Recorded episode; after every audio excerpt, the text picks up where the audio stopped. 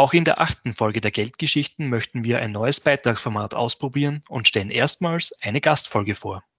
Das bedeutet, dass wir für diese Folge eine ausgewiesene Kennerin der Materie eingeladen haben, eine Geldgeschichte vorzutragen. Und zwar konkret zum Aufstieg und Fall einer der schillerndsten Persönlichkeiten der Geldgeschichte überhaupt, dem Schotten John Law.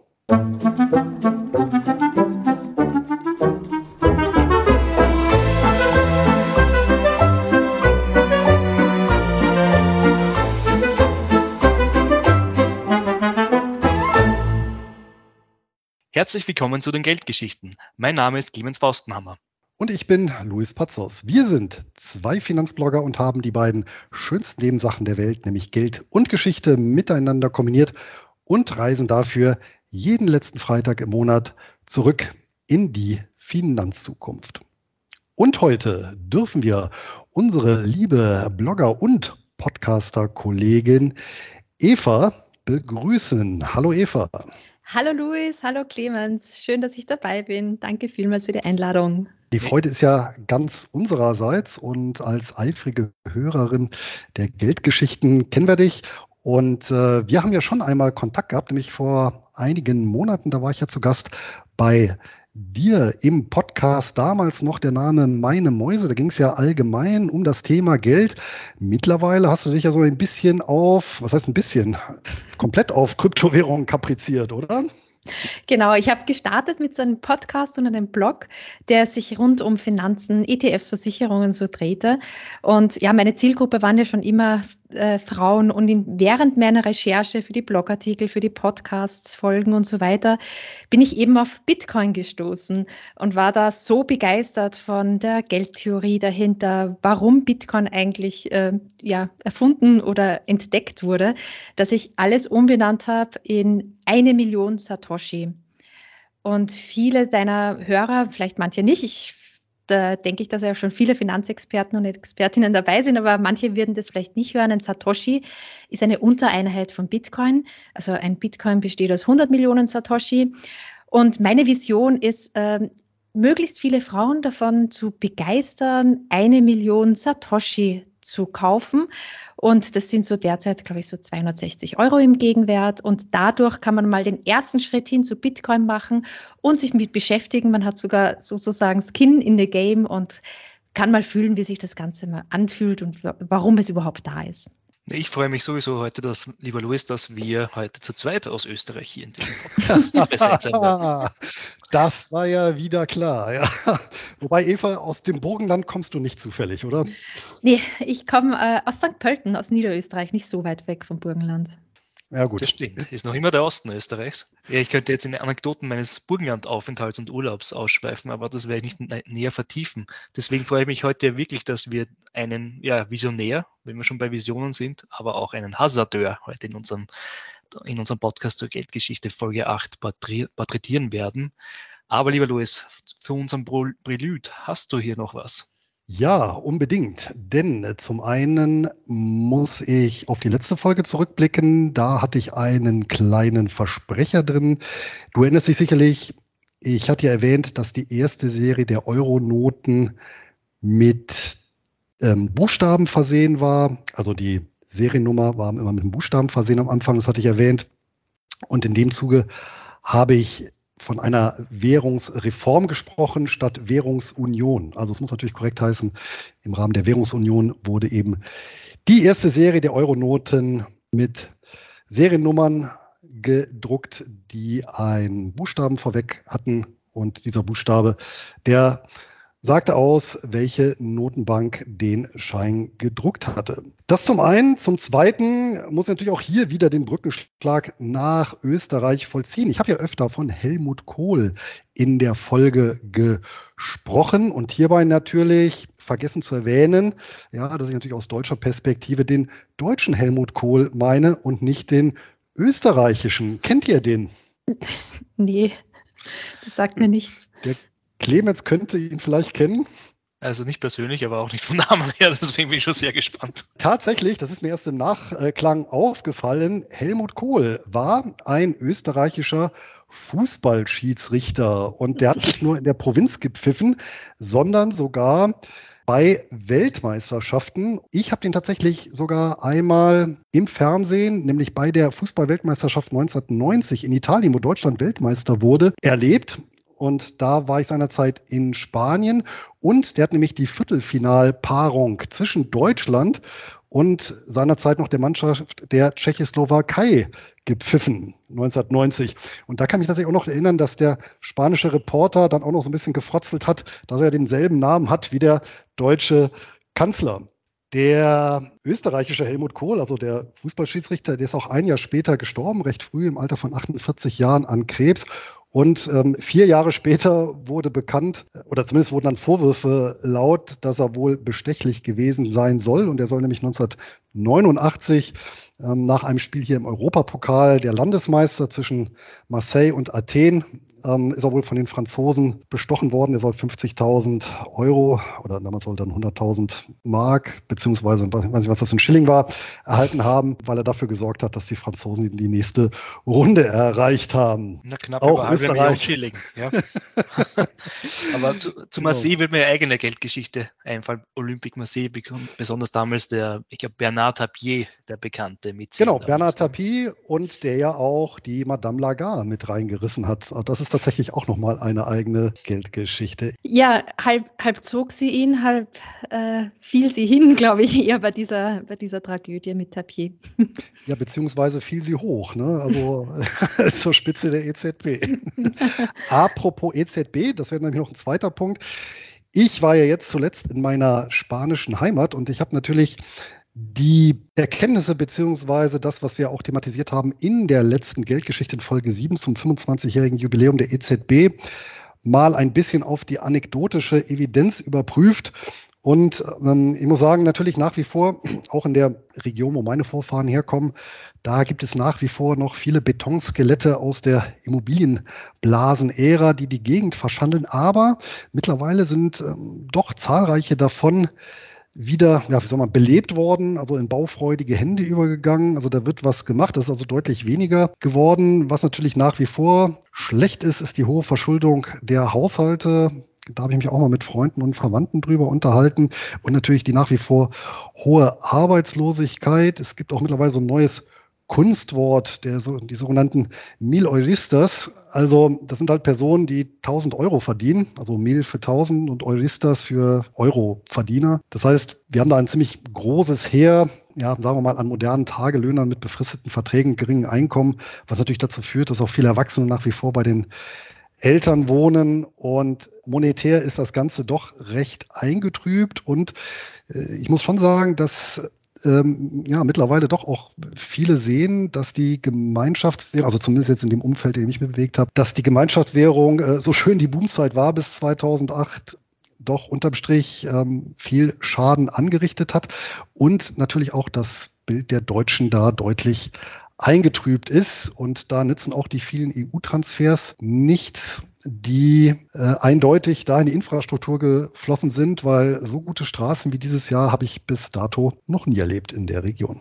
Ja, vielen Dank, lieber Louis, für die Ergänzung von letztem Mal. Ich könnte ja auch noch fairnesshalber erwähnen, dass ich nicht von 39 Euro bei meinem Whisky damals im Pub gesprochen habe, sondern natürlich 39 Schilling es damals kostet. Aber ich glaube, ich habe das ganz gut so rausschneiden können. Aber das war mir ein freudscher Versprecher. Wenn du sprichst von vielen Straßen oder gut funktionierenden, gut in Schuss gehaltenen Straßen, dann fällt mir ein, dass bei John Law er zumindest auch viel auf der Straße unterwegs war, zumindest auf der Kutsche, beziehungsweise im Kanal zwischen England und Frankreich hin und wieder reiste. Deswegen John Law. Meine erste Frage wäre ja gleich, liebe Eva, wer ist John Law eigentlich? Also John Law ist man muss so zusammenfassen, wirklich so ein charismatischer Spieler und ein Finanzgenie. Und diese ganze Geschichte rund um John Law, das ist eine spannende Saga von Anfang bis Ende über Aufstieg und Fall seiner Ideen. Ähm, ja, sie erzählt von einer gewaltigen Spekulationsblase äh, rund um die Mississippi Company und man muss auch wirklich so sagen, einer verhängnisvollen Verbindung zwischen der Finanzwelt und dem Herrscherhaus die am Ende ganz Frankreich erschütterte und ja, an die Grenzen brachte. Ich denke, die Erzählung birgt wertvolle Lektionen für unsere Zeit und äh, ja, zeigt auch viel auf, was unsere Politiker und Ökonomen ziemlich oft übersehen. Aber lass uns gerne mal anfangen mit der Geschichte. John Law wurde 1671 in Schottland geboren, in Edinburgh, und ironischerweise als Sohn eines Goldschmieds. Ja, und sein Vater wurde halt eben reich, aber nicht nur durch den Handel äh, mit Schmuck und der Herstellung von Schmuck, Schmuck, sondern auch durch die Aufbewahrung. Also er verwahrte Gold und Goldmünzen auf und gab Zertifikate aus und diese Zertifikate wurden teilweise als Geld genutzt. Äh, dadurch wurde auch so langsam dieses Teilreserveverfahren ähm, ja, geprägt, also dass mehr Zertifikate ausgegeben worden sind, als Gold im Safe war. Ja, und der Vater wurde eben so äh, reich, dass er sich äh, nahe Edinburgh ein Schloss leisten konnte, aber er verlor wenig später alles wegen Spielschulden. Ja, und John Law, als er dann doch schon etwas, als Jugendlicher, doch schon etwas älter als junger Erwachsener, da war ein ziemlicher Draufgänger. Und er hat sich auch mit Edward Wilson in äh, England duelliert und das war damals ja verboten. Und er wurde tatsächlich zu einem Tod durch Erhängen verurteilt, ganz nebenbei mit vier anderen Häftlingen. Und die wurden alle verurteilt auch äh, zu Tode, weil sie eben Münzen, also so diese Ecken von den Silbermünzen abzwackten, um dadurch halt ähm, Edelmetalle zu bekommen oder weil sie teilweise auch Münzen fälschte. Also da eben auch so ein totaler Zusammenhang äh, mit auch wieder Geld und wie damals halt so die äh, Aktionen liefen. Ja, aber Freunde im Endeffekt befreiten ihn aus dem Gefängnis, weil sie die Wachen ablenkten und unter Drogen setzten. Und John Law musste eben England verlassen als verurteilter Verbrecher und setzte mit dem Boot über nach Festlandeuropa und tauchte immer wieder auf in Paris, in Venedig, in Amsterdam und brachte immer wieder die Eliten dazu, mit ihm Glücksspiele zu machen. Das war ja auch damals bei den Eliten, bei den Herrscherhäusern sehr, sehr beliebt. Und er wurde durch die Glücksspiele immens reich. Nochmal ganz kurz äh, zurück zum Duell, Eva. Gab es denn dafür wenigstens einen guten Grund? Also bestimmt ging es um meine Frau. Ich kann mir keinen anderen Grund, äh, mir fällt das sonst kein anderer Grund ein. Ich muss aber zugeben, dass ich diesen Grund nicht recherchiert habe. Da habe ich was für dich, lieber Louis. Sogar. Und zwar, es ging um eine Frau, allerdings um die Schwester des Herrn Edward Wilson. Interessanterweise wurde er als Bo Wilson und der John Law als Bo Law ja, bezeichnet, also Lebemann schlechthin. Und der Herr Wilson war nicht so happy darüber, um es in London zu sagen, also glücklich darüber, dass seine Schwester im selben Haus mit diesem Lebemann Law aus Schottland auch noch kommend, ja, verkehrte und in dem Zusammenhang hatten sich dann beide, ich glaube ich, am Bloomsbury Square, der als klassischer Duellort in London diente, getroffen und ja, die Geschichte ging für den Herrn Wiesen leider sehr schlecht aus. Noch dazu, und das ist auch zu ergänzen, warum vielleicht John Law zum Tode verurteilt wurde, das war gar nicht so äh, gang und gäbe, nämlich prinzipiell äh, konnte man mit einer Haftstrafe oder sogar nur mit einer Geldstrafe rechnen. Aber der gute Herr Wilson bzw. Familie war eine sehr aristokratisch angesehene Familie mit besten Kontakten ins Parlament, aber damit auch zur Judikative in London. Gehen wir weiter zu der, vielen Dank, Clemens, äh, das fand ich wieder sehr erhellend. Aber lass uns mal weitergehen zu seinem immensen Glück äh, in bei den Würfelspielen und äh, im Casino. Also mich hat das ein bisschen misstrauisch gemacht. Und es war damals tatsächlich so, dass alle dachten, dass so bei Würfelspielen ähm, es einfach total mit Glück zusammenhängt, ob man jetzt, ähm, ja, welche Zahl man halt eben würfelt. Und John Law, dem war das bekannt, dass es da auch äh, eine bestimmte Wahrscheinlichkeitsberechnung gibt bei den Würfelspielen. Das hat zuerst, also erstmals Blaise Pascal gefunden und entdeckt, diese äh, Wahrscheinlichkeitsberechnung, der starb äh, noch vor John Law, aber es war wenig bekannt und so war John Law der Pionier der äh, Wahrscheinlichkeitsberechnung eben bei Würfelspielen und konnte damit die Aristokratie ziemlich abziehen, muss man mal so sagen. Und er wurde dadurch halt wirklich sehr, sehr vermögend. Es zeigt aber auch schon, dass er wirklich mathematisch sehr äh, fit, sehr schnell war im Kopf und äh, dadurch sich auch einen immensen Vorteil ähm, erarbeiten konnte. Und während seiner, seinem Aufenthalt in Europa, im Festland, beobachtete er auch sehr, sehr stark die neu gegründete Ostindien-Kompanie in Amsterdam. Denn die bot eine ganz krasse Innovation für damals. Äh, man konnte nämlich in die Ostindien-Kompanie oder einfach VOC, VOC, schnell genannt, investieren, egal was man eigentlich äh, besaß, ob man reich war, ob man arm war, ob man schlecht vernetzt, ob man Freunde hatte oder eben keine. Und äh, mehr als 1000 Leute in Amsterdam haben in diese VOC investiert. Sogar das Hausmädchen, das Hausmädchen eines Direktors der Kompanie investierte da ja zehnfaches Monatsgehalt, also ist wirklich all in gegangen. Und John Law, als er sich das Ganze angesehen hat, was das für ein Erfolg war mit dieser Ostindien Company, hat er sofort verstanden, dass es wichtig ist, um halt eben Finanzprodukte zum Erfolg zu bringen, dass da möglichst viele mit drinnen sein müssen und vor allem das Volk, die Bürger mit drinnen sein müssen und an dem Erfolg partizipieren, weil nur so wird das Vertrauen und auch das Interesse, dass das wird, äh, eben breit in der Ver Bevölkerung verankert. Dazu habe ich auch noch ein interessantes Zitat aus einer John Law Biografie gefunden, denn insbesondere eben durch seine mathematischen Kenntnisse, die ihm ja zu großen Geldsummen verholfen haben, das muss dann auch seine wesentliche Erkenntnis geprägt haben, die, wie wir sehen werden, er dann später im größeren Maßstab nochmal in die Praxis umgesetzt hat. Und äh, da heißt es in der Biografie, Zitat, die einzige systematisch zuverlässige Methode, am Spieltisch zu reüssieren, bestand darin, die Bank zu verwalten. Zitat Ende. Genau, wer schreibt, der bleibt. Oder jede Schriftel ist ein Gifterl. ähm, wie man auch im Winzer. Den kann ich noch nicht. Hatte ich noch nicht nach Niederösterreich durchgekämpft. Naja, ähm, österreichische Politiker bemühen da eher WhatsApp, was ich so zumindest den Medien entnehme. Aber ja, äh, Evidenz ist Evidenz. Was vielleicht auch interessant ist an unsere Hörer, natürlich unsere Folge Nummer, das muss die Nummer 5 gewesen sein, Luis, oder? Wo wir über den Tulpenschwindel-Schwindel gesprochen haben. Ja, korrekt. Und in dem Zuge hatten wir, glaube ich, auch die Vereinigte Ostindische Kompanie erwähnt, die erste moderne Aktiengesellschaft der Welt. Ich glaube, 1602 ist sie da an die Börse gegangen und die hat ja auch, ich meine, über 150 Jahre oder knapp 150 Jahre existiert und ein recht erfolgreicher Dividendenwert, wenn auch jetzt hm, nach heutigen ethischen Maßstäben äh, nicht einem entsprechenden Index würdig. Ja. Also kein ESG-Investment. Ja, vermutlich nicht, aber das hat man damals etwas lockerer gesehen. Ja, John Law entdeckte aber nicht nur äh, die VOC, also die Ostindien Company, sondern sah auch die, ähm, die Bank of Amsterdam sehr mit großem Interesse zu. Das war nämlich die erste öffentliche Bank in Amsterdam und äh, die hatte eine grundlegende Funktion, die man ja eigentlich gerne den, den Banken zugestehen würde. Also jetzt ich persönlich, das ist ja, könnte ihre Hauptaufgabe sein, denn sie war nämlich dafür verantwortlich, dass sie einfach bei diesem Handelszentrum Amsterdam mal geguckt hat, dass die wenn die ganzen, da, da gab es ja tausende Goldmünzen, tausende Silbermünzen von überall auf der Welt.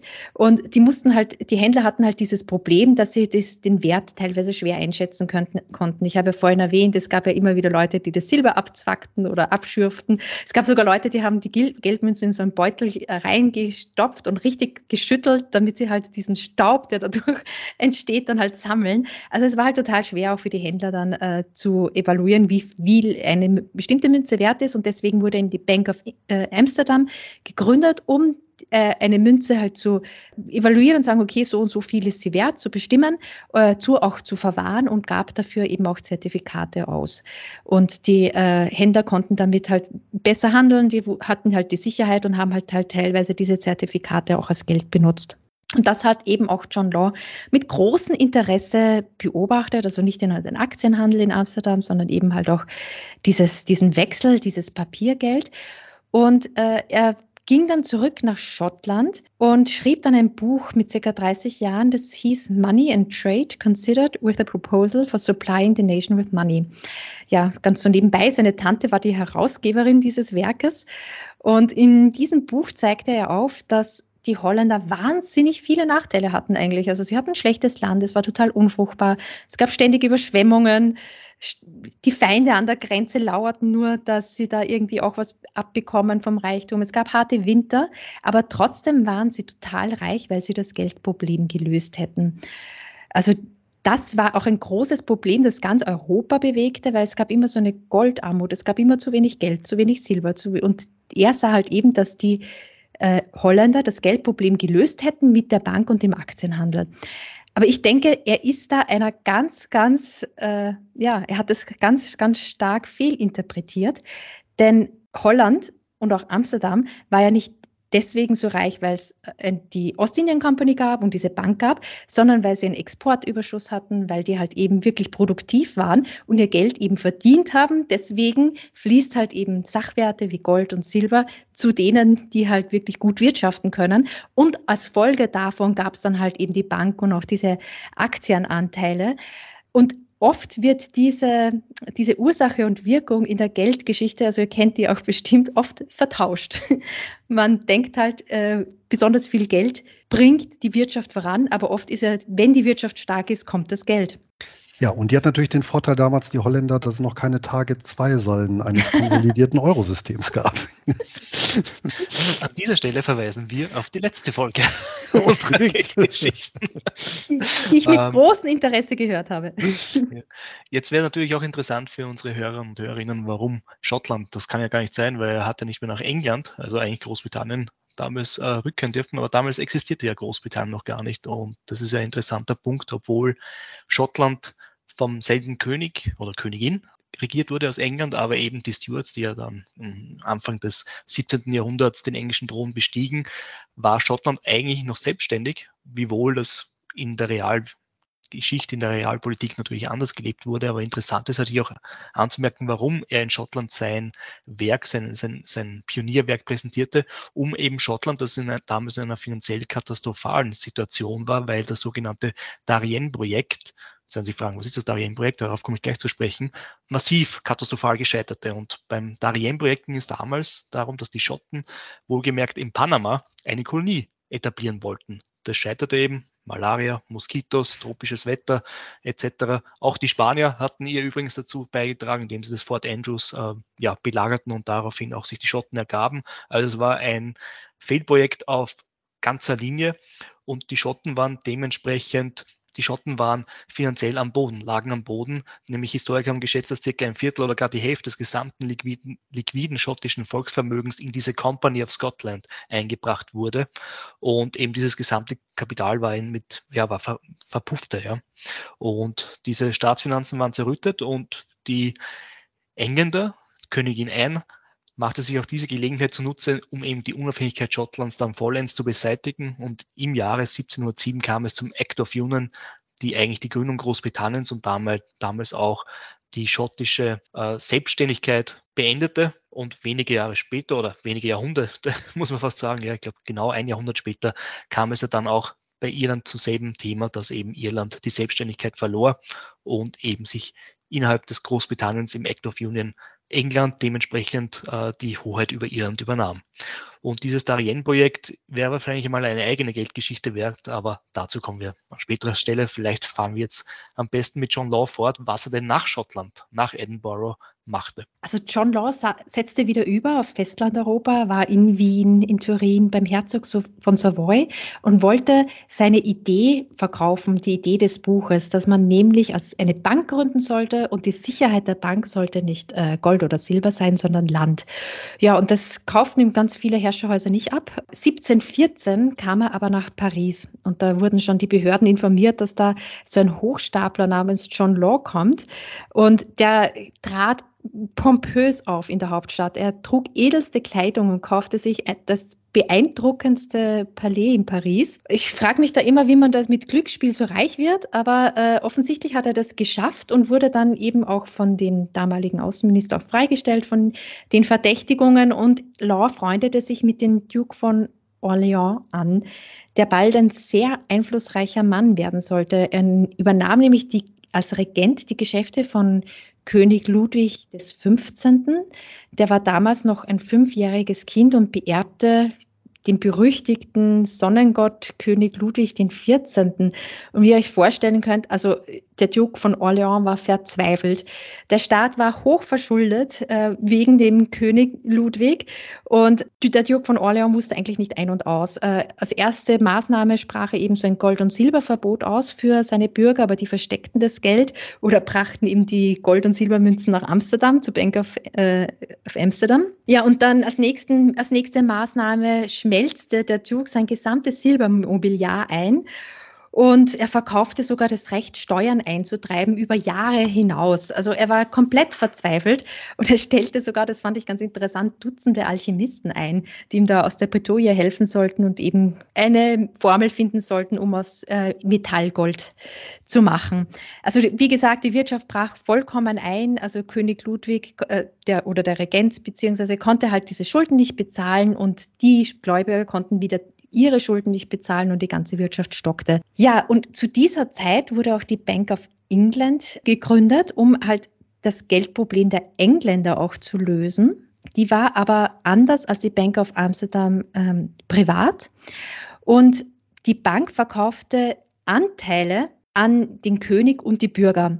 Und der König kaufte halt einen sehr, sehr großen Anteil, den maximal zulässigen Anteil von 10.000 Pfund und insgesamt wurden über 1,2 Millionen Pfund eingesammelt von der Bank of England.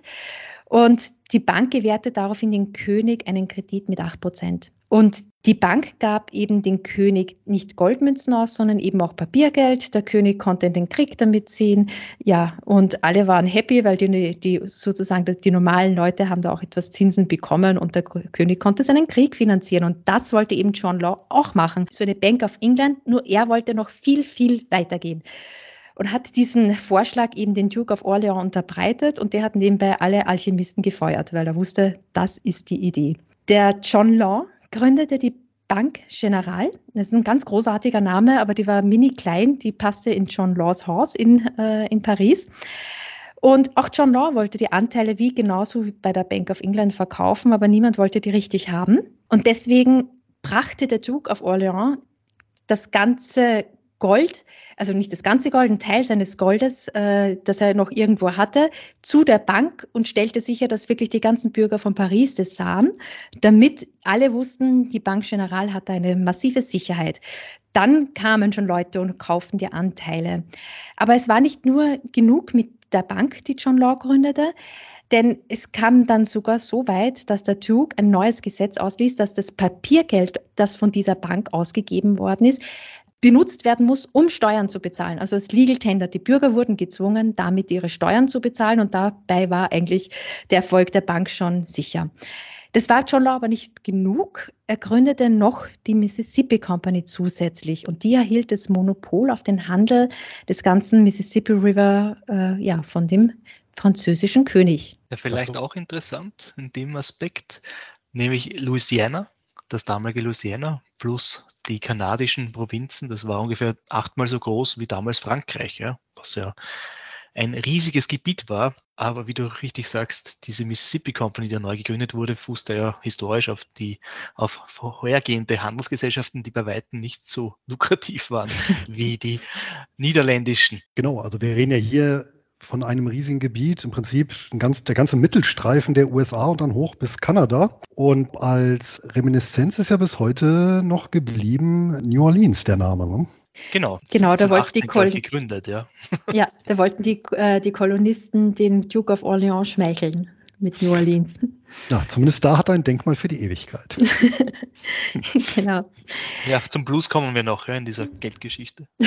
ja, aber es ging noch munter weiter, denn der König, der war auch noch ein bisschen genervt, also der König, der Regent Duke von Orleans, war auch ein bisschen genervt, weil es ziemlich viele Schulden hatte bei reichen Menschen und Bürgern, für die er 4% Zinsen noch zahlen musste aus seiner Vergangenheit und das war ihm eindeutig zu viel. Und deswegen hat John Law ihm wiederum geholfen und hat diesen Menschen halt, diesen Gläubigern angeboten, äh, ihre Schuldscheine einzutauschen in Anteil an der Mississippi Company. Ja, auch die haben sich da, die haben das ganz sehr skeptisch gesehen und wollten da jetzt nicht gleich einsteigen. Aber nachdem halt der Duke von Orleans und auch John Law ihr Geld investiert haben in die Mississippi Company, wurden sie da schon etwas ja, freizügiger. Und als sie dann auch gesehen haben, dass Law die Company noch größer machte, indem er das Recht kaufte, Tabak zu verkaufen und auch einige andere Handelsunternehmen mit einkaufte, dann dachten sie, okay, da steige ich dann auch mit rein. Die Bank General, die John Lawyer ursprünglich gegründet hatte, wurde in der Zwischenzeit umbenannt in Bank Royal und die durfte vom Regenten aus so viel Geld drucken, wie er so wollte und erlaubte, was natürlich die ganze Pariser und französische, ganz Frankreich mit Geld überflutete. Als die eben auch gesehen haben, dass die Mississippi Company wuchs, dass sich immer mehr Leute da einkauften, wollten immer mehr auch investieren und da gab es halt auch einen ganz genialen Schachzug, den der John Law da erfunden hat. Er meinte nämlich, bevor man Anteile an der Mississippi Company kaufen darf, muss man nämlich noch die alten Anteile kaufen, die nicht so gut weggingen. Und das natürlich hebte die Kurse der, der alten Anteile nochmal in die Höhe und gab nochmal einen richtigen Push für die neuen Anteile. Dann kaufte John Law auch noch das Recht auf die Profite der royalen Münzprägung und äh, es wurde einfach ein Riesending. Am Ende sagte er, ich habe schon so viel Geld eingenommen, ich kaufe die kompletten Schulden von ganz Frankreich, von dem König ab. Und auch daran ging dann der König ein und er verkaufte diese Schulden an die Mississippi Company im August 1719. Die Anteile waren ursprünglich 500 Livre wert und wurden durch diesen Push über 3000, sogar über 10.000 Livre wert. In dieser Zeit gab es dann nämlich eine ganz tolle Wortschöpfung. Damit spielst du wahrscheinlich auf den Millionär an. Exakt. Genau. Laut Duden Zitat, Besitzer eines Vermögens im Wert von mindestens einer Million einer bestimmten Währung, zum Beispiel Euro. Zitat Ende. Und tatsächlich ist der Begriff ja aus dem Französischen entlehnt. Und bezeichnenderweise taucht dieser Begriff, der vorher so unbekannt war, erstmals eben in der zweiten Hälfte der 1710er Jahre schriftlich in der französischen Form, also Millionär, auf. Und äh, Verursacher und Millionärsmacher in dem Sinne war eben John Law. Ja, mittlerweile haben wir natürlich drei bis sechs Nullen mehr. Wir denken ja schon in Billionenbereichen. Aber ähm, nach wie vor ist es ja doch irgendwie so die Million, die eine gewisse Faszination ausübt und breitenwirksam vermutlich deutlich mehr als eine Milliarde oder eine Billion. Ja, also die Faszination des Begriffes hat sich ja bis heute gehalten. Auf jeden Fall. Daniel Defoe, also ein Schriftsteller auch zu der Zeit, der beschrieb auch diese Situation in Paris. Also Frankreich, Paris boomte, das Geld war eben überall. Die Bauern begannen Land anzubauen, das vorher brach lag. In Paris wurden die beste Spitze und der Tüll verkauft in Mengen wie niemals zuvor. Also die Regierung stellte Bauarbeiter an, Straßen und Brücken zu bauen. Die französischen Soldaten kämpften in Spanien und die Kutschen konnten gar nicht durch Paris, durch die Straßen von Paris fahren, weil es so viele Menschen einfach gab, die immer Anteile kaufen und verkaufen wollten von der Mississippi Company. Ja, die Beamten mussten sogar die Tore von Paris zusperren und erst um sieben Uhr in der Früh öffnen. Und das Lustige war, dass John Laws Lakai, also das ist der, der hinten auf der Kutsche steht und immer die Tür aufmacht, wenn die Kutsche mal stehen bleibt, der wurde auch so reich, dass er seinen Job kündigte und zwei neue Lakaien einstellte, einen für sich und einen für John Law. ähm, ja, und in diesem Zuge wurde auch John Law Finanzminister, er wurde natürlich auch sagenhaft reich. Er kaufte Dutzende Ländereien, Schlösschen in Paris, hatte eine Diamantensammlung und 45.000 Bücher in seiner Bibliothek. Wenn man da aber einen Blick über den Atlantik wirft und mal guckt, was denn die Basis dieses Reichtums war, 1719 und auf New Orleans guckt, dann sieht man halt eben vier Häuser und ein Dutzend Schiffe. Die, die Kolonisten sollten Tabak anbauen und Silber abbauen, aber fast alle Menschen und Bürger, die Law über das Meer sendete, meistens waren es ja, ja verurteilte Verbrecher oder Prostituierte, die starben an Krankheiten und an Hunger. Ja, und man sieht halt eben, dass dieser Gegenwert dem, dem, dem diesem ganzen Reichtum nicht entsprach. Und es wundert daher auch nicht, dass die Menschen langsam das Vertrauen verloren und anfingen, ihre Zertifikate und Anteile an der Mississippi Company wieder in Gold und Silber eintauschen zu wollen. Bezeichnenderweise, wir sind ja jetzt im Jahr 1719 und wir sind ja jetzt am Kipppunkt und auf dem äh, Höhepunkt seiner ökonomischen Potenz und politischen Macht. Da stammt ja auch der Ausspruch John Laws und hier natürlich na, leicht größenwahnsinnig vielleicht in Anlehnung an Ludwig XIV. L'économie, c'est moi. Also die Wirtschaft, das bin ich. Und muss man natürlich auch sagen, nicht so ganz zu Unrecht. Ich habe das mal selber so ein bisschen verglichen. Er war ja so eine Mischung aus Alan Greenspan, Warren Buffett, Mark Zuckerberg, Bill Gates, Elon Musk und Jeff Bezos in einer Person, ja, weil er so Handel, visionäre Produkte oder visionäre Projekte, Bankwesen, ja, alles so gebündelt war und zentriert auf seine Person. Und es gibt ähm, auch einen interessanten Bericht aus der Weihnachtsmesse oder aus einer Weihnachtsmesse aus dem Jahr 1719, wo eben John Law zugegen war. Und wenn man diesen Bericht so liest, dann meint man so fast, die Rolle des Heilandes ist dann doch so ausgetauscht worden. Ja, also das, ja, ist ein, ein, ein, muss ein Wahnsinn gewesen sein. Da kommt wahrscheinlich die Manie, die Internetmanie Ende der 90er Jahre, also das war so das, was ich so an heftigsten Exzess erlebt habe, kommt bei weitem, bei weitem nicht dran. Ja, was wir auch gesehen haben, ist halt das erste Mal diese Verschränkung zwischen Handelsgesellschaften und Banken auf eigentumsrechtlicher Basis. Und das war natürlich dann, was man auch richtig erinnern kann, dass diese Handelsgesellschaften ja an sich ja noch einmal konzentriert wurden, all die ja Frankreich betrieben hat. Also die in China, die in Indien, in Afrika, in Restasien, ja, die wurden alle in dieser einen Mississippi Company ja konzentriert. Und da war natürlich das Risiko dementsprechend, du sollst nicht alle Eier in einen Korb legen, noch einmal konzentriert. Also Diversifikation, ganz im Gegenteil, sondern ein Machtkonglomerat, das sich hier John Law aufbaute, das ein potenzielles Risiko für Frankreich war und sich auch später leider, muss man sagen, aus französischer Perspektive manifestierte.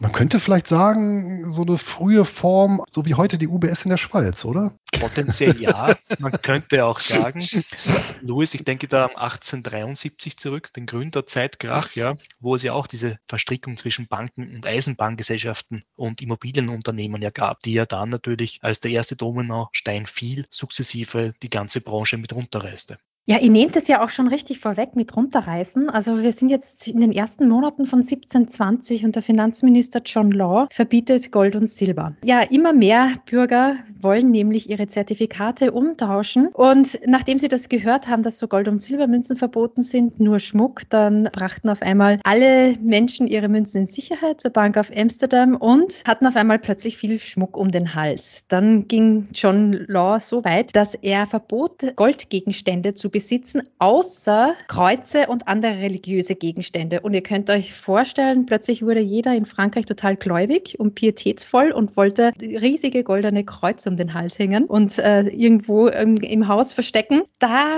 man sah einfach, Law konnte sich nicht mehr so richtig durchsetzen. Er wurde total unglaubwürdig und die Leute versuchten, ihre Habseligkeiten irgendwie in, in Sicherheit zu bringen. Daraufhin hat eben auch John Law festgelegt als Finanzminister, dass man nur größere Anschaffungen nur mehr mit Papiergeld bezahlen darf. Und die Bürger durften auch kein Papiergeld mehr umtauschen in Gold und Silber. Und wenig später hat er aber dieses Papiergeld entwertet, damit es dann am Ende nur mehr die Hälfte wert war, nachdem alle Leute ihr, äh, ihr Gold auch wieder im Papier hatten. Und ihr könnt euch vorstellen, die Franzosen flippten aus. Sie protestierten für drei Tage, die Banken wurden geschlossen, Häuser wurden angezündet geplündert, die Fenster wurden mit Steinen eingeschlagen. Wir kennen das ja, wenn die Franzosen mal auf Demonstration sind. Das haben wir unlängst erlebt, äh, wenn das Rentenalter nur leicht angehoben wird, was da los ist. Und ihr könnt euch vorstellen, ganz Paris bebte. Der König nahm den Erlass von John Law zurück, aber das half alles nichts mehr. Die Leute wollten ihr Silber zurück, sie wollten keine Anleihe mehr von der Mississippi Company. Die Bauern akzeptierten kein Papiergeld mehr. Law wurde als Finanzminister gefeuert, dann wurde er wieder eingestellt, dann wurde er wieder gefeuert. Und am Ende gab der König oder der Regent wieder Edelmetalle als Geld aus und verschuldete sich, um die Aktienbesitzer der Mississippi Company auszuzahlen. Law floh zurück nach England und bat um Vergebung für das Duell. Er schrieb auch noch den Duke von Orleans, versprach alles zu retten, aber aus dem wurde auch nichts mehr. Am Ende zog er mit seinem Sohn nach Venedig. Seine Frau und seine Tochter blieben in Frankreich zurück. Die hat er nie wieder gesehen. Und er verdiente sein Geld mit Glücksspiel, wurde aber nie mehr wieder so sagenhaft reich und wurde, fühlte sich dann auch ein bisschen verfolgt von den Gläubigern und starb mit 58 Jahren an.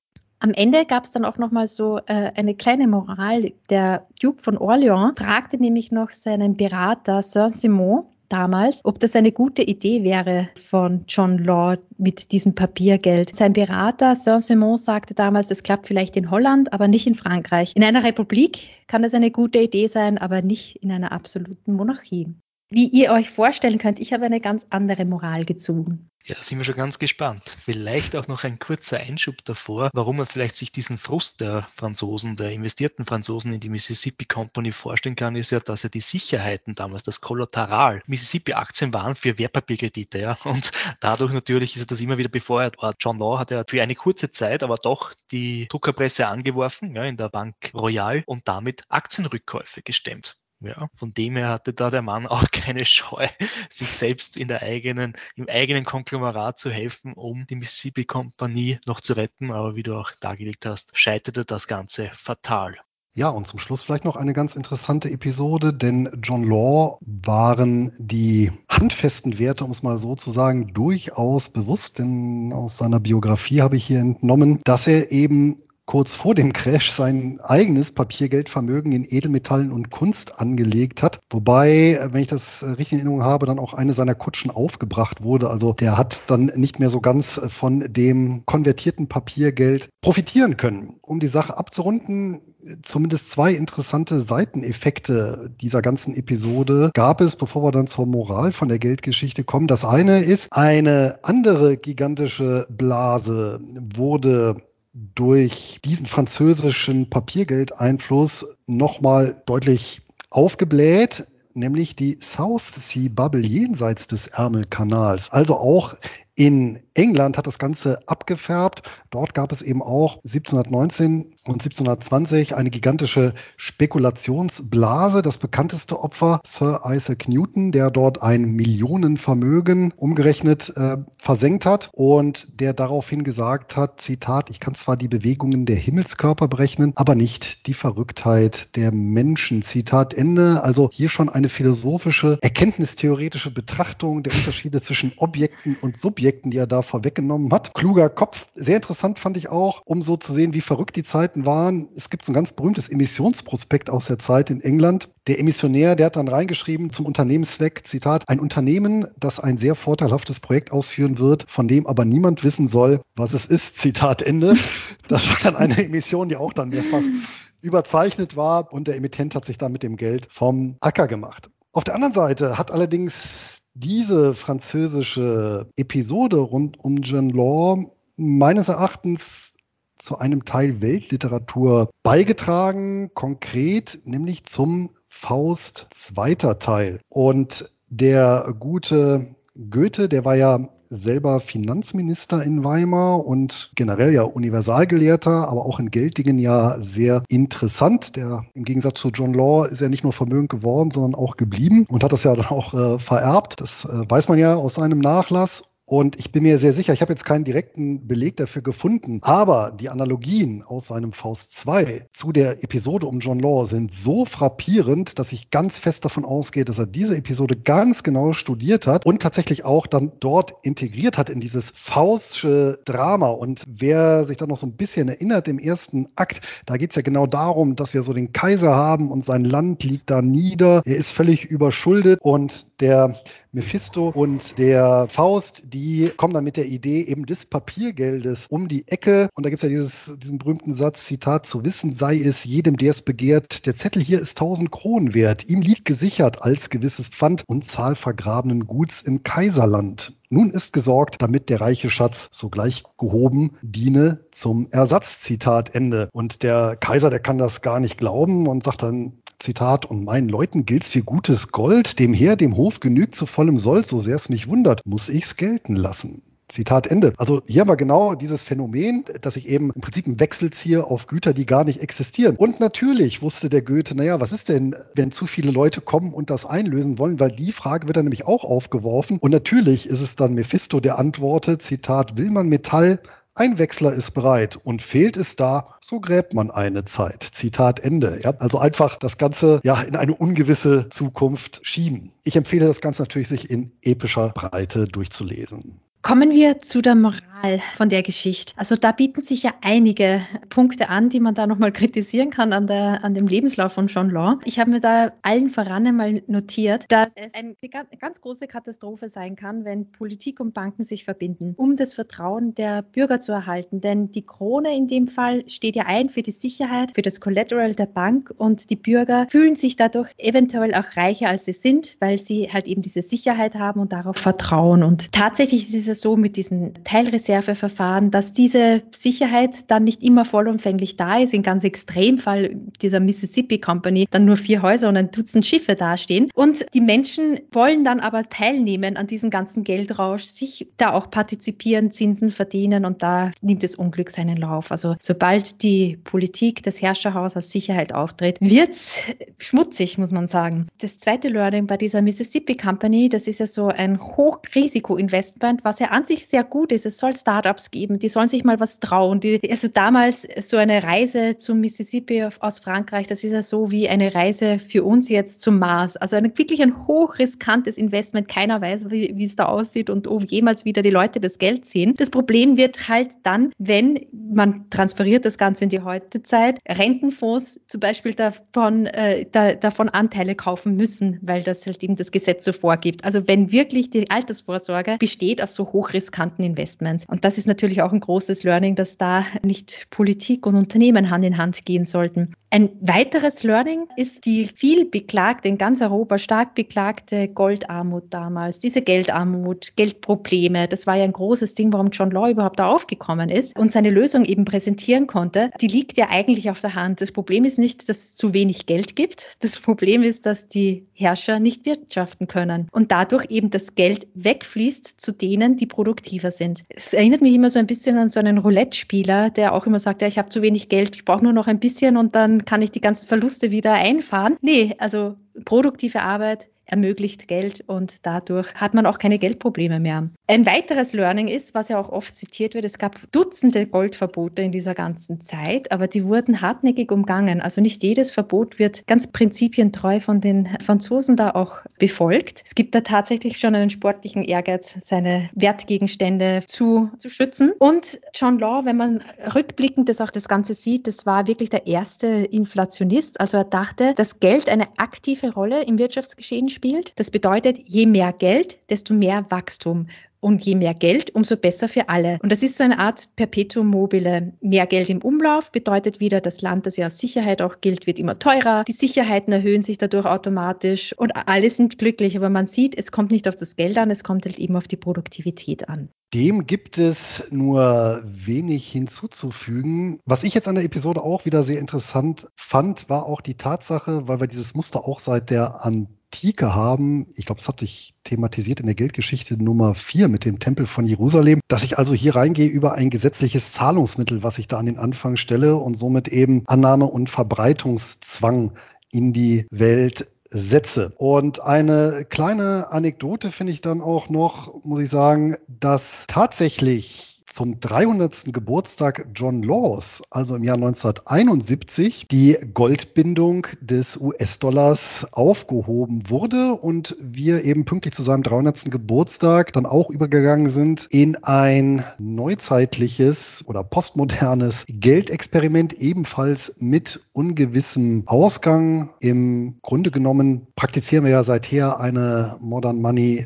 Theory äh, in gewissen graduellen Abstufungen und und durch den IWF das Ganze eben auch weltweit. Und auch hier wird es interessant sein, das Ganze als Zeitzeuge zu begleiten. In dem Zusammenhang empfehle ich einen Blick auf die Seite What the Fuck Happened 1971, wo eine Vielzahl an Korrelationen aufgezeigt werden, die just Anfang der 70er Jahre eben mit der Loslösung dieser materiellen Bindung, man könnte auch sagen, mit dem inflationären Zeitalter beginnen. Natürlich, Korrelation ist keine Kausalität, aber die Fülle an Statistiken an sich ist schon sehr interessant und das ist so ein bisschen die Moral von der Geldgeschichte, die ich hier mitnehme. Was soll ich da noch ergänzen? Es wurde schon alles gesagt, war nicht von jedem, aber ich habe noch zwei Punkte, die mir auffallen und vielleicht noch eine späte Würdigung von John Law aus anderer Perspektive. Weil das eine ist auf alle Fälle, und das wurde auch erwähnt, er hatte ja damals diese Preiswirkung und Preiseffekte durch eine wachsende Geldmenge nicht berücksichtigt. was er auch nicht berücksichtigt hat in seinen Überlegungen, war ja das Motiv der Geldhortung, warum er das macht. Ja, also dieser Spargedanke, der dann später in der Nationalökonomie deutlich stärker in den dementsprechenden Abhandlungen berücksichtigt wurde. Aber diesen Aspekt, warum eigentlich Menschen Geld horten und nicht Geld eigentlich nur als Transaktionsmedium betrachten und wieder ausgeben. Dies hat er nicht betrachtet. Wenn man das ganze Projekt zusammenfasst, dann bleibt summa summarum wohl ein real historisches Trial-and-Error-Projekt ja, mit epochalem Charakter. Aber was ich auch interessant finde, und das möchte ich auch gerne noch den zeitlichen Aspekt, wann John Law lebte, hervorrücken, ist nämlich, er war Protestant im erzkatholischen Frankreich. Das muss sich auch einmal vergegenwärtigen zu dieser Zeit. Er ist später dann auch konvertiert, wie er dann quasi Finanzminister wurde, aber prinzipiell als Protestant im erzkatholischen Frankreich, überhaupt im sehr katholisch geprägten noch Mitteleuropa unterwegs, auch Südeuropa. Und was auch meiner Meinung nach eine Würdigung ist, ist seine durchaus progressiven Gedanken und Studien. Zumindest die Studien, die mir vorliegen, war eine davon auch, dass er prinzipiell alle Steuern abschaffen würde, außer eine Vermögensteuer. Damals war Vermögen für ihn noch, und das schließt auch an ein Thema heran, Bodengeld, was ja John Law auch durchaus in seinen Studien betrachtet hat, nämlich Vermögen war für ihn Besitztum. Aber ein Zitat möchte ich da auch preisgeben zum Ende, nämlich Zitat, der Reiche wird es wagen, seinen Reichtum zu zeigen, der Arme wird es wagen, reich zu werden. Er muss nicht mehr fürchten, dass die Früchte seiner Arbeit einer willkürlichen Beauflagung zum Opfer fallen. Zum Ende noch ein paar Literaturhinweise, nämlich die Dinge, die Bücher, auf die meine ganze Recherche basierte. Nämlich zum einen Jakob Goldstein, Money, The True Story of a Made-up Thing und Stephen Zalenger, Der Mythos vom Geld. Beide Autoren sind auch Inflationisten und haben eben eine sehr eindeutige Sicht auch auf John Law gehabt, die eigentlich sehr, ja, sehr schmeichelhaft war. Was mir bei der Moral mehr geholfen hat, war von Murray Rothbard, Austrian Perspective on the History of Economic. Und das kann ich auf jeden sehr, sehr ans Herz legen, die österreichische Schule der Nationalökonomie, der auch die Geschichte und das Warum von Bitcoin besser verstehen möchte. Dann ergänze ich gerne die Liste an dieser Stelle. Ich habe es ja mehrfach erwähnt. Eine interessante Biografie. John Law, Ökonom und Visionär, hat geschrieben Antoine Murphy, der lehrt oder lehrte Wirtschaftswissenschaften am Trinity College der Universität Dublin und sein Forschungsschwerpunkt, das ist oder war tatsächlich Geldtheorie und Politik. Und das Buch hat 432 Seiten, also schon sehr detailliert und erschien 2002. 2 Wer die Deutung des Faust 2 aus der monetären Perspektive etwas näher beleuchten möchte, dem kann ich ans Herz legen von Hans-Christoph Binswanger. Das Buch heißt Geld und Magie, eine ökonomische Deutung von Goethes Faust. Sehr interessant, Eva, ich glaube, du hast es ja auch äh, gelesen. Und der Christoph Binswanger übrigens, der war Professor für Volkswirtschaft, Lehrer an der Universität St. Gallen und der Doktorvater von Josef Ackermann, dem legendären und übrigens auch ersten ausländischen Vorstandsvorsitzenden der Deutschen Bank von 2006 bis 2012. Abschließend auch mein Literaturhinweis und ich beschränke mich auf das Buch, aus dem auch das Zitat stammt, nämlich von Friedrich Quass, John Law, 1671 bis 1729, Pionier der Geldtheorie, erschienen heuer, 2023, im Metropolis Verlag. Damit sind wir fast durch mit der heutigen Geldgeschichte und der ersten Gastfolge. Eine passende Zusammenfassung hat auch der Zeitgenosse von John Law geliefert, nämlich François-Marie Arouet, besser bekannt als Voltaire. Und von dem stammt bekanntlich das Zitat. Und ich gehe auch davon aus, dass das zurückzuführen ist auf die Erkenntnisse rund um das Experiment, nämlich Zitat Papiergeld kehrt früher oder später zu seinem inneren Wert zurück. Null. Zitat. Ende. Eva, damit bleiben noch zwei Fragen. Das erste ist, wo finden wir dich und deinen Podcast und weitere Informationen zum Thema Bitcoin aus deinem Mund bzw. deiner Feder? Und zum Zweiten, welches Lied zum Thema Geld kannst du zu unserer Abspielliste auf Spotify beisteuern? Gerne auch was Österreichisches. Tatsächlich habe ich nichts Österreichisches, aber doch ein sehr, sehr spannendes Lied, zu dem ich dann noch, später komme. Also zuerst mal finden kann man mich unter eine Million Satoshi.de. Das ist der Blog. Und bei jedem Podcast-Player, den man so benutzt, einfach eine Million Satoshi eingeben. Also eine Million Satoshi. Und dann findet man mich auch. Man sieht mich auch auf YouTube. Also ich nehme jeden Podcast auch per Video auf. Also besucht doch gerne den Channel eine Million Satoshi, abonniert ihn, kommentiert ihn ich gehe da immer sehr, sehr gern auf eure Kommentare und euer Feedback ein. Darüber freue ich mich sehr. Dann zu der zweiten Frage. Das Lied, da habe ich mir ausgesucht, Put Your Money on Me von Arcade Fire. Eine Band, die ich sehr, sehr, sehr persönlich mag. Sehr schön. Vielen Dank für deinen Besuch, für diese sehr interessante Geldgeschichte. Ich äh, freue mich dann, wenn wir uns auch mal im realen Leben dann mal wiedersehen. Auf jeden Fall freue ich mich auch. Vielen, vielen, vielen Dank für die Einladung. Hat echt super viel Spaß gemacht. Eva, vielen Dank für deine Zeit und auch für die wirklich sehr, sehr spannende Person John Law, die wir hier mit dir dank deiner tiefgründigen Recherche beleuchtet haben und nicht nur beleuchtet, sondern auch vollumfänglich vielleicht für einen zweiten Teil angeteasert haben. Aber daraus gibt es natürlich einiges noch. Soweit die achte Folge der Geldgeschichte. Wir freuen uns über Anmerkungen, Fragen, Korrekturen und Wünsche. Nutzt dafür die Kommentarfunktion oder schreibt uns eine E-Mail an kontakt.geldgeschichten.info. Diskutieren könnt ihr mit uns im gleichnamigen Telegram-Kanal zum Podcast unter gruppe.geldgeschichten.info. Und alle Angaben und Verweise, die findet ihr wie immer in der Folgenbeschreibung. Schaut dazu in eure Podcast-App. Und wenn ihr keine Geldgeschichte mehr verpassen wollt, dann abonniert unser Format und das gibt es überall dort, wo es Podcasts gibt. Und selbstverständlich freuen wir uns, wenn ihr durch eine gute Bewertung zur Verbreitung der Geldgeschichten beitragt. Damit verabschieden wir uns von allen Hörern mit dem alten chinesischen Segenswunsch.